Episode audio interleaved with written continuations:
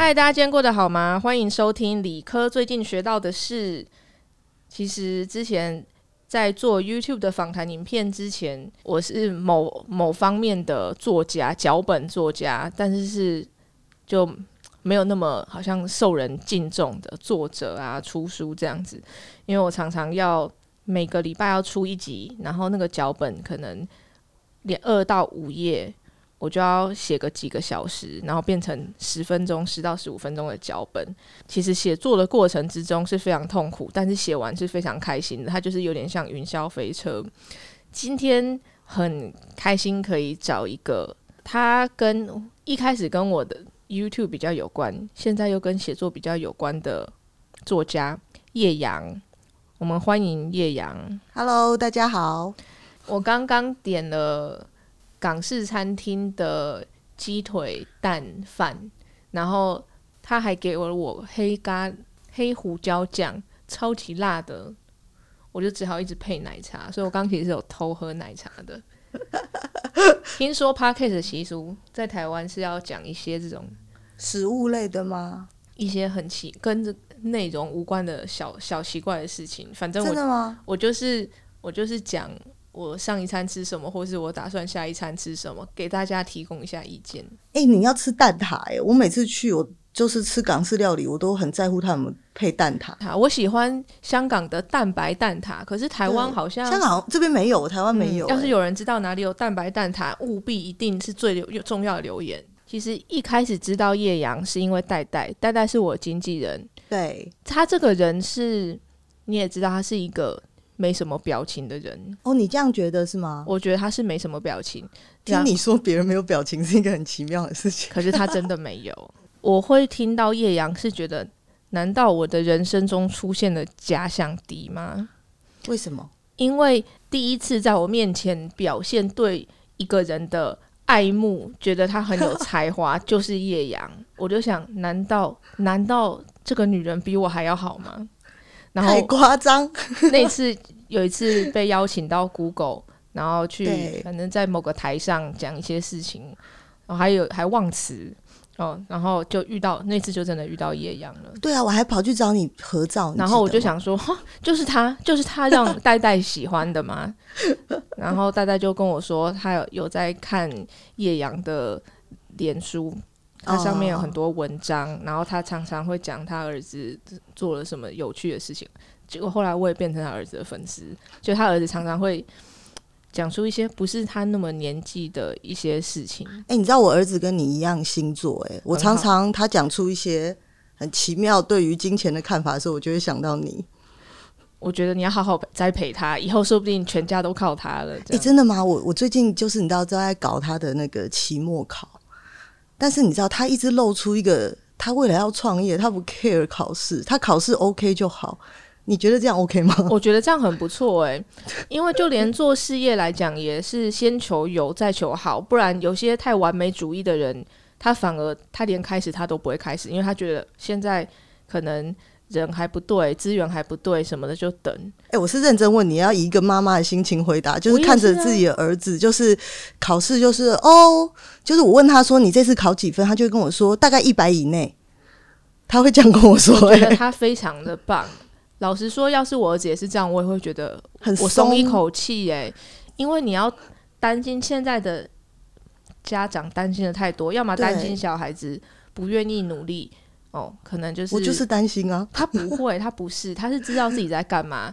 有些要担心，有些小朋友没有满分，他就觉得不好，那种对自己的压力太大了。嗯，因为你知道我这本书啊，就是在写说我们那个年代长大的孩子，我是那种在体制里长大的小孩。就是我们要争取最好的成绩，我们避免写错答案，我们尽量求答对率很高。我是这样子长大，在这样教育体制里长大的孩子，所以当我面对罗比，他在考试的时候，他跟我说我尽量就是考在一百以内的时候，我其实是蛮紧张的。那说不定八九十啊？对，说不定八九十。可是就是这个人没有要追求一百哎，因为他有这种豁达的人生观，实在是很好。你要是这个人永远都在追求一百的话。对他人生不会快乐的。好，谢谢你开导我，我今天可能会对他好一点，他明天还要考。真的啦，我因为之前我好像在哪里看到，还是谁跟我讲的，他说后来成为呃创新啊，或者是什么一些企业的老板啊，嗯。我不是在讲一些比较很夸张，说哦，都都完全不要读书才会变成大老板，而是可能是在十名，大概排名第十名左右的这样子的学生，就是他其实他或许他知道他在很努力、很努力、很努力，他或许可以可以挤上前五，嗯，可是他把那时间拿去做别的事情，或者他觉得这样就可以了，反而他在日后的工作上面也是类似这样子的态度。他反而更容易，不知道是不是他当初因为他多出来的时间拿拿去休息，或者是学新的东西，或是交朋友，他反而后面多出来的那些力气用在工作上是非常好用的。你在求学的过程中，你是那种不会全部的精力都放在课业上的人吗？是我，我是啊。哦，你真的是这样的人，而且我很少很少第一名。我印象中，我这辈子没几次第一名过。第一名的全部后来都去，现在都是医生。哦，因为你知道，我儿子就是一直想要开饭店，然后我跟他洗澡的时候，他也在讲他饭店的事；睡觉的时候，他也讲他饭店的事。他有一天突然很感慨跟我说：“妈妈，我觉得我跟其他小朋友都不一样，我很紧张，我以为他被排挤。”然后我说：“你哪里不一样？”他说：“我想要开饭店，他们都只喜欢宝可梦。”他就是用这么厌世的口气跟我说这话，我差点笑死。然后呢，他说大家都喜欢彩虹的颜色，但是他喜欢就是咖啡色跟就是灰色。我说为什么？他说因为泥土就是咖啡色的，墙壁是灰色的。我喜欢这些，因为我要盖饭店。我就觉得这个人他除了盖饭店就已经没有别的东西了嘛，所以我今天今天就想要让他去接触一下别的事情，这样子。然后后来，对我就觉得，哎，我也要 calm down 一点，因为我觉得他跟我就是一个本质上非常不一样的人。然后在课业上呢，他就是追求，我还自己偷偷打电话去问老师，说他到底大概，因为现在是不能谈排名的，你知道吗？就是老师是不可以告诉全班说我们班上的。排名状况是怎样，或别人分数是怎样？他只会偷偷的，呃，有三张奖，就是奖状，然后分给一二三名，上面的人也不会知道他是一还是二还是三，而且还要奖状还要偷偷给那三个人，然后其他的人也搞不太清楚。然后打电话问老师说：“我可不可以偷偷大概知道一下，他大概排在什么样子的？”这个他就说：“哦，就是大概第五吧，或第六吧，或第十吧，应该就是前十。”老师也讲一个很很模糊的答案，就是所以他们是活在一个。没有排名很模糊的世界，然后 Rabi 在这个里面也过的就是他的春秋大梦，就是他要开饭店，他也不是很很 care 说哦，我现在在学九九乘法表啊什么的这些事情 啊。要是我儿子也是这样子，我会觉得蛮高兴的哎。他想要开饭店，你可以用开饭店需要什么来引导他？对啊，说不定他现在就要开始学一些。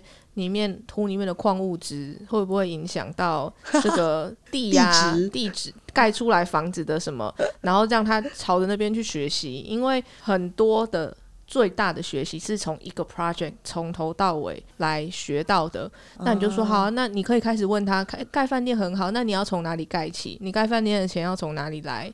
你要怎么样找什么样子的人来？刚好他可以借由这个来学习。不同的职业啊，认识从盖饭店可以延伸出来，到最后还是可以落到妈妈的手掌心。说 你要他学什么，绕一圈回去还是得学这个。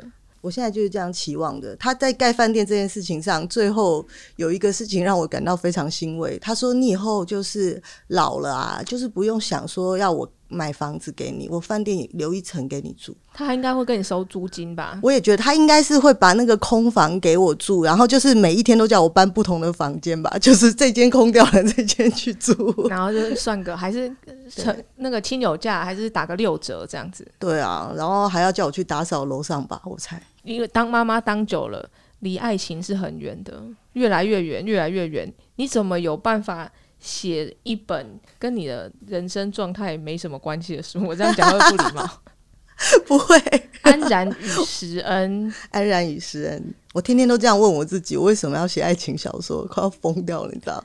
我自己在那个我自己的专业上还说，我常常就把我自己关在一个房间里写我的爱情故事，然后出来的时候就看到三男，就是我先生跟我两个儿子，然后坐在那里吃香蕉看电视。看豆豆先生，或者是看什么 Coco Melon 这样。哦，有有有，一瞬间被打回现实，对啊，这样子可是写得出来很厉害耶。可是你想想看，我现在不写，我只会离爱情越来越远，不会越来越近啊，所以还是要写。如果真的要写一本的话，现在是最好的时间。那里面讨论的是什么样子的感情呢？我我其实一开始我大家都会觉得这是一个爱情小说，其实事实上它也是，但是其实我里面有几个议题在跑，就是呃，它是一个时间拉很长的，就是这两个人。郑安然是女生，然后袁石恩是男生，然后他们两个是在同家公司工作，后来又渐渐的有时候会分开，有时候会碰到，时间拉很长。他们从二十四岁就认识，然后到四十岁的过程。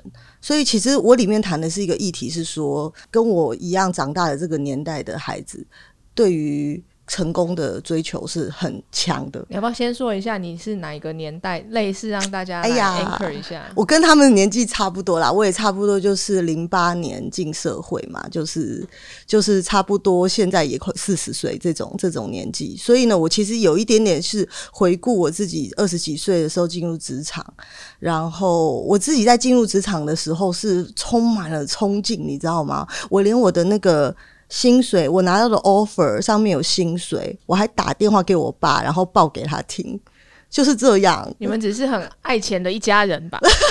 也有一点，真的是这样。然后就是就是这样子去开始我的职涯，这样。那像这样子的人，他要谈一个爱情，或者是他要追求幸福快乐的时候，里面很难不掺杂事业的成功的那些事情。那你的优先顺序就会有一点困难。所以其实他在谈这个两个人，他们可能在人生中都有很多优先顺序的问题。哦，就是说，这个男生他可能对事业啊，或是对很多事情，他想了很多，然后他要觉得所有事情都 ready，他才要去追求他喜欢的女孩子。那这个女孩子她可能青春要把握啊，所以她除了事业成功，她如果遇到一个不错的人，她要追生小孩这件事情。那她生了小孩以后，她跟这个男的呃原本的这个她的先生不和，那她要怎么去面对？然后她要怎么保全她的孩子？就是在爱情以外有太多事情。在在发生了嘛，所以他就不是那么纯爱了。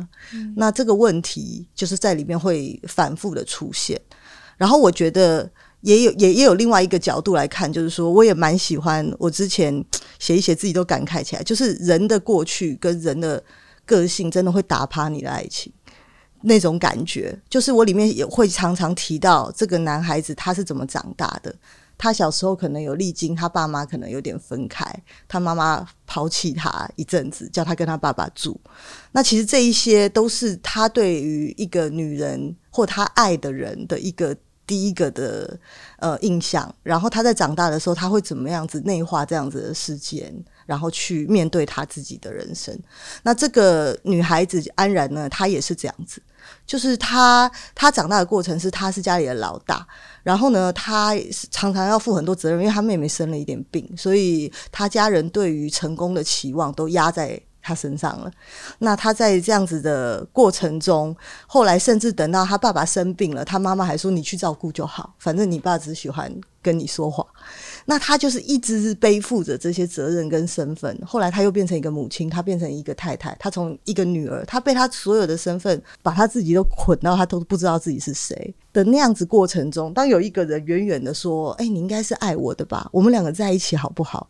他有没有办法脱离这些身份，去真实的面对他自己？这个大概是这个故事。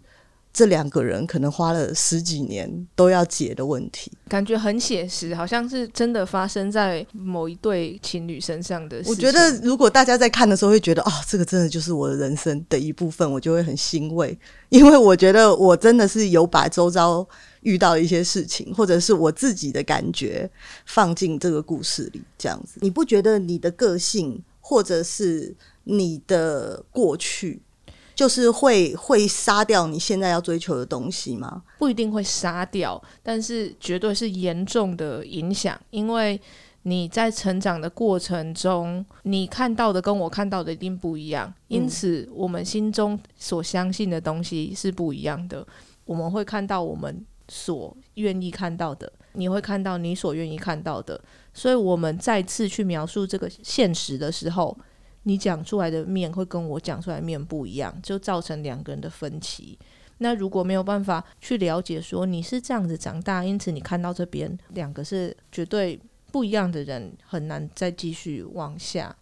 对啊，我讲一个例子，就是这个袁石恩，他是一个排行老二的一个男生，上面有一个哥哥，下面有一个妹妹。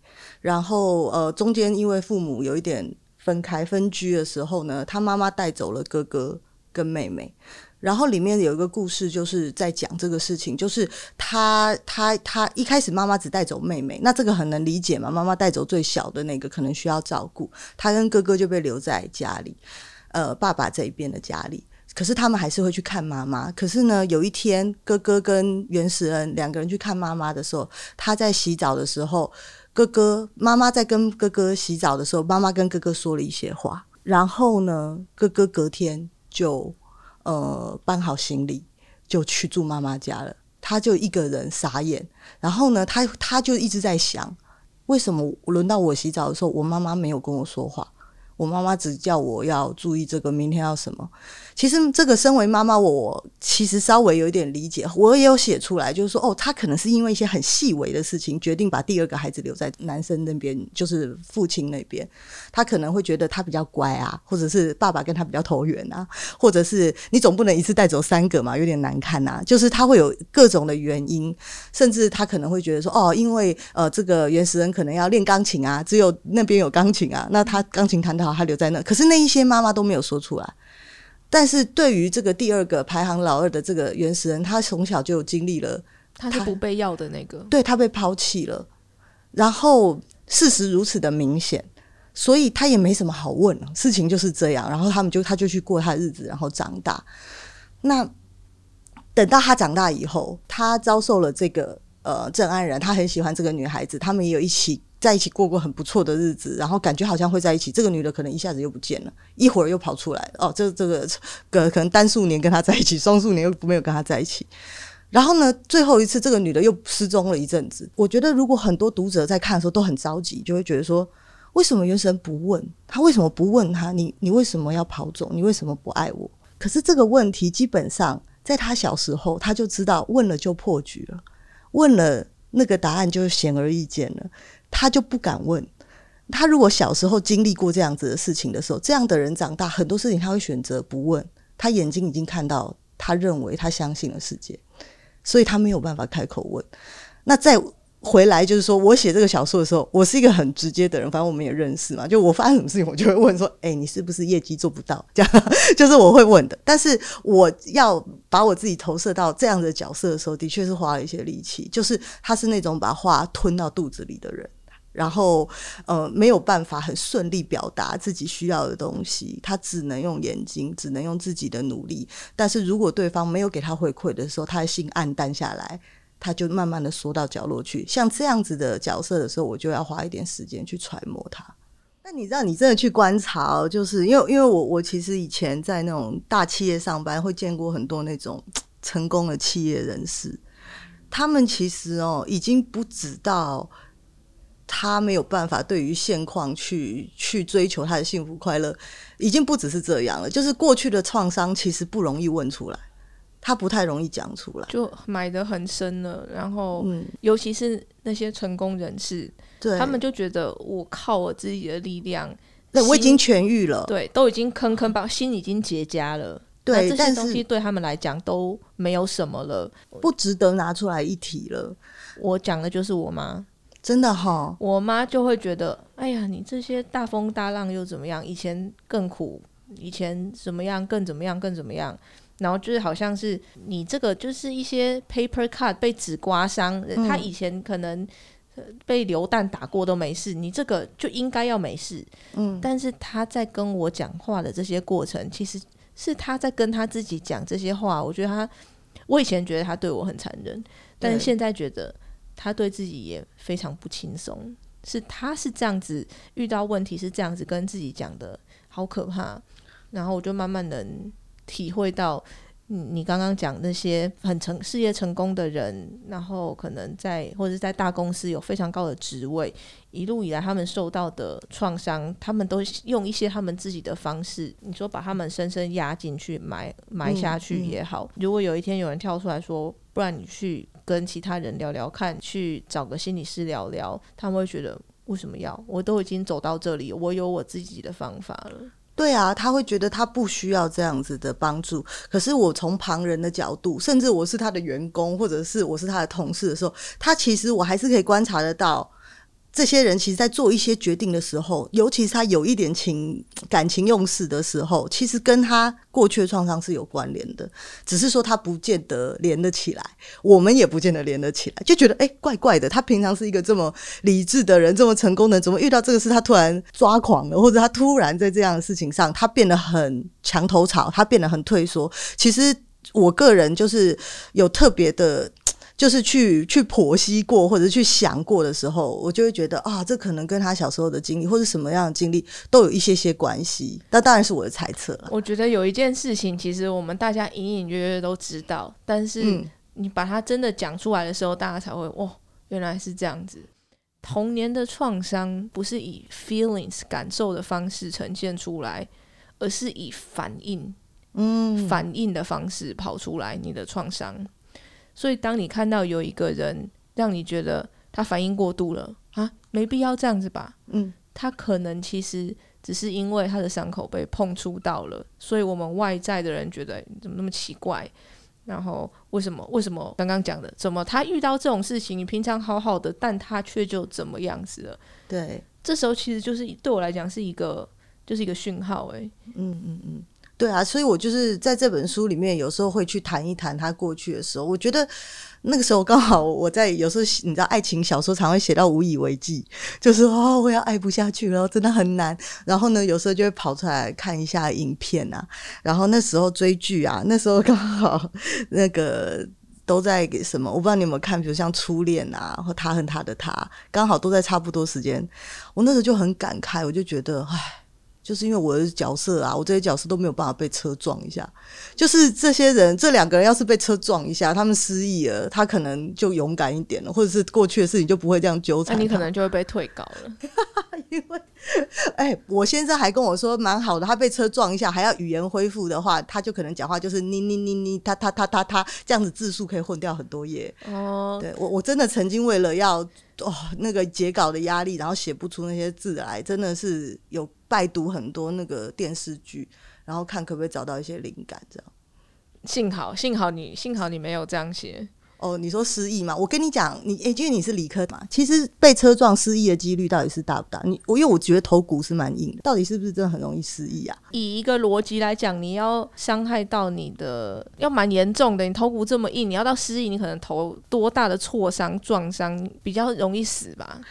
对我我我其实有问过很相像的问题，就是问，因为刚好那一阵子都在失忆，然后我就问一个我的医生朋友，我觉得他的回答跟你很相似，是他说你头要撞了。真的蛮稀巴烂的，才能够失忆。可是呢，这些能活过来，对对对。可他说，可是你看那个电视剧呢，他们都是活得超美的，就是都都看起来一切都非常正常，也没有掰开，也没有是就是神经失调，然后就是看起来一切功能都非常正常。他只是失忆，就是单纯失忆，但其他功能都非常完美的展现车祸前的样子的。他觉得以一个医生来说。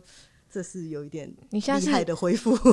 你下次可以写一个头骨被削掉一半呢，因为他的有五分之一的脑不见，所以他那块不见了，然后可能不止失忆，可能还有一些 function 不能用，还能不能继续爱下去？哦天哪，这很奇幻呢，就再次被退稿。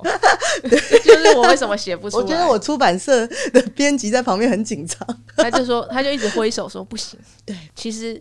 这种都是一般很家常会发生，可能几十个人的缩影，然后把它写在这里面。因为就是有一些故事是我在职场上真实有发生过的，虽然我也不能讲说太太多详细的内容，但是我就举一两个例子，比如说权势性侵，这个呢，其实职场是有的，就是说大老板们。你不要说他就是那么难看的，真的去强暴一个女孩子，但是权势性侵的意思就是说，因为他的这个职称啊，他的职位啊，他的确是很容易让施压，很容易施压。对，或者是让小女生刚进职场的小女生对他有爱慕嘛。那他占了这样子的便宜，这样子的故事，其实我这里面是有的。那比如说，我也真的有遇过，就是有呃，我我本人没有遇到，但是我有听到过，就是在业界里的确是有这个大老板在公司里上吊自杀，就是像这样的故事，其实是非常真实的放在里面。那主要是因为那也那个时候这样子的事件也造成我在那个你知道我也是一个小职员的时候，那时候也会觉得哇很震惊，这些事情就是以前都没遇过嘛。然后也不会用那么直接的方式，而是很隐晦的，你后来才了解到的。像我举一个例子，就是我不知道你们有没有听过那种职场里有真正的那种 spy，不是偷资料的啦，偷资料的可能也有，但我没遇过。但是呢，是有有一种职业是可能这个女孩子她学历也很好啊，能力也不错。然后他就是有一点像半职业的进入了这家公司，比如说我进入一家 A 公司这样子，然后他就是想办法色诱一些老板，然后让这些老板爱上他，然后他就告他性骚扰，然后把他搞掉，这个是他的工作。我们这边都是女生，然后唯一可能一个是直男的，他可能也色诱不了人家。反正我的确有在职场上遇过一些蛮有意思的事情，就是现在回想起来，真的哦，真的有这种哦，真的真的。然后呢，她她这个我这个女生哈，我不要讲太多，但这个女生呢，以真实事件来说，她真的是搞掉我以前的老板跟另外一个老板，她才走的，功成身退。然后呢，她离开以后六七个月后，她换了一个名字，在另外一家公司出现。然后我们看到他的照片的时候，我真的不骗你，我手都流汗，因为他在 Facebook 上他会被 tag，他叫什么名字？那他长相是没有变的嘛？可能是发型稍微改变，他又换了一个产业，又站在一个 VP 旁边，你就有冷汗啊！哎，那后来他过得怎么样？我不知道，我也不敢 follow 他呀。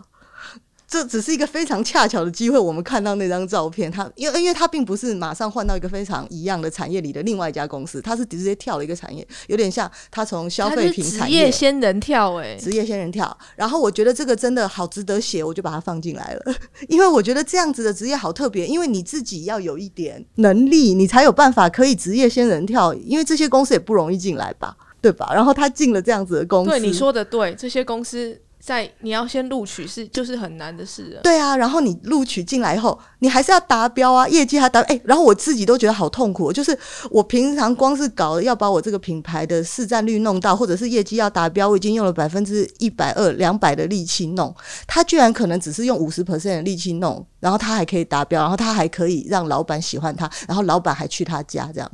我怎么做不到这样的事情？那时候我就觉得这也太强悍了，而且我我真的不能说太多了。但是我的意思是说，已经说很多了，大家现在都在 Google，呃，已经找不到找不到，他他换了名字了。但是我的意思是，喜欢他的人不是很笨的人呢，不是那种也是初入社会的小男生呢，是 Vice President。是 director，就是朝着这个方向 Google，就会觉得哇，这个事情真的是太玄妙了呀，这样子那个感觉，嗯，人性就是这么有趣，越觉得说。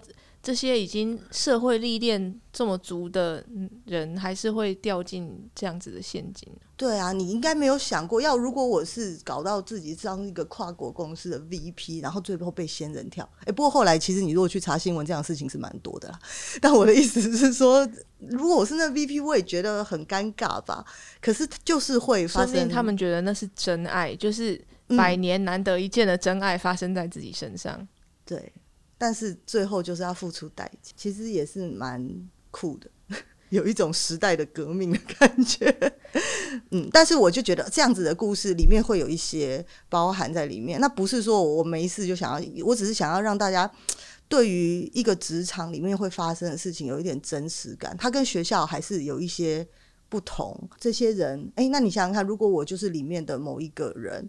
我看到别人为了利益向上爬，或者是我看到别人因为追求工作的成功压力过大，然后上吊自杀，就是我的人生会充满了这样子的事情的时候，那我到底要怎么自处？是是有一点想要提出这样子的问题，已经不是那么简单说哦，我想办法 A、B、C、D 这四个选项，我选到一个对的那样子而已。就是有些人过得超好的，有些人过得超差的，然后我还在这个波浪里面这样往前游的时候。那我如果这时候冒出来说，我决定要像王子一样爱上我的公主，然后跟他，这个就不很很不现实，他没有办法这样做出这样子的决策。那当你每一次都没有办法做出这样决策的时候，最后你怎么有办法跟你真正爱的人在一起？就是回头看，你会觉得哇，这两个人也太不会谈恋爱了吧？就是真的是爱情里的算是。低智商的人，但是你如果真的进入他的处境的时候，这两个人都有他处境里困难的地方。我觉得这本书你在探讨的其实是现实跟生活，嗯，只是你用一个爱情把它包装起来。我觉得不论什么时候啊，在人生的哪一个点，当你真的有点迷惘的时候，一般人就就很容易做的事情，就眼睛往外看嘛。就说，哎，A 朋友过得怎么样？他做了什么选择？B 朋友过得怎么样？他做了什么选择？有时候会来想说，哎，我是不是选错了？我是不是做错了？我我该何去何从？接下来该怎么办？尤其是这种聪明的学霸型的人，检讨考卷是最重要的呀。哦，写完考卷你拿到几分，这是一件事；检讨考卷订正，对吧？所以他一直在这个反复的过程。人生并不是把旧错误想办法把它订正完之后，然后再往前。它可以是一个，它不这么非黑即白，它也没有这么的真正难的东西是没有选项的。真正难的东西就是，我不知道你有没有那种在电视上选台，然后选选选都不知道看什么，然后就这样从第。舞台，然后一路选到第七十几台，从七十几台选回来那种概念，然后到最后，你为你为什么会看那一台？已经没有不是任何的原因了，根本就不是你选的。到最后变成那个选择自己走向你，你也就接受了。但是我不想要这样子发生在没错没错，所以我很想要写一本书，让大家知道说，你不要以为你一直不做选择，或你一直拖延决定，然后会最后变成一个美好的结果。其实。不一定会。其实不做选择就是你的选择了。你选择不做选择，让事情发生在你身上。所以这件事情要是你发生了，你不喜欢也没有办法，因为你已经做出你的决定了。我都是在我想要怠惰、不愿意做选择的时候，这样子跟自己讲的。嗯，那有的时候在迷惘的时候，我也会想，要是当时我怎么样，我现在会怎么样？嗯，我现在看着我以前的同学。要么拿到大学教授的终身职，要么现在要变成心脏科医生。那时候我最好的研究所的朋友，我都会觉得，嗯，我现在真的有在我想要的地方吗？看着他们就是很开心。我朋友今天早上传了他生小 baby 的照片，因为他儿子太大了，他是白人吗？白人还会被嫌。大哦，嗯嗯因为你也知道那个，这这讲应该也没关系，就是在生小孩自然产方面呢，白人的阴道好像非常有弹性，他就这样呃这样一张开，然后就合起来配音，然后就这样就小孩就这样子喷出去了，但是他的他的婴儿是八磅，就他大到医生叫他一定要剖腹，然后所以他剖腹了，他传照片给我看，他的婴儿看起来像两个月大，就是。很白，然后也没有很熟，对对对，他还有双下巴哎，哦，所以已经是一个就是他二十五岁结婚，我有去中央公园那里参加，然后他结婚了十年才生小孩，他现在他之后会去一个在 New Jersey 的大学当教授，然后有自己的实验室，当然他自己的实验室还没有到非常大，但是你三十五岁。她做到六十岁的时候会多好啊，多棒啊！而且她是女生，嗯，她让我觉得说我们是曾经很很接近的。我跟她的人生轨道就是这样子擦身而过，就是我在那个时间点，她选择做这个，我选择做这个，所以她现在她现在是这样子的生活，我现在是这样子的生活。有时候人生就会有一些感慨，就是在你当你看到你身边的人，我觉得不去比较是很难的事情。嗯，我都会。也不算是比较，而是想说，要是当时的自己，不管是感情上还是职业上做了不同的选择，会怎样？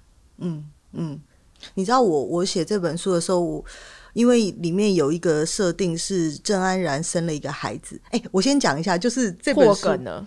这本书啊，我的第一个画面出现，我觉得为什么我要写这本书的脑袋的第一个画面就是郑安然跟袁石恩一起生了一个小孩，但那个小孩不是袁石恩的，就是他只是刚好就是在破水的时候就在跟他开会，所以他们就一起去生了一个小孩。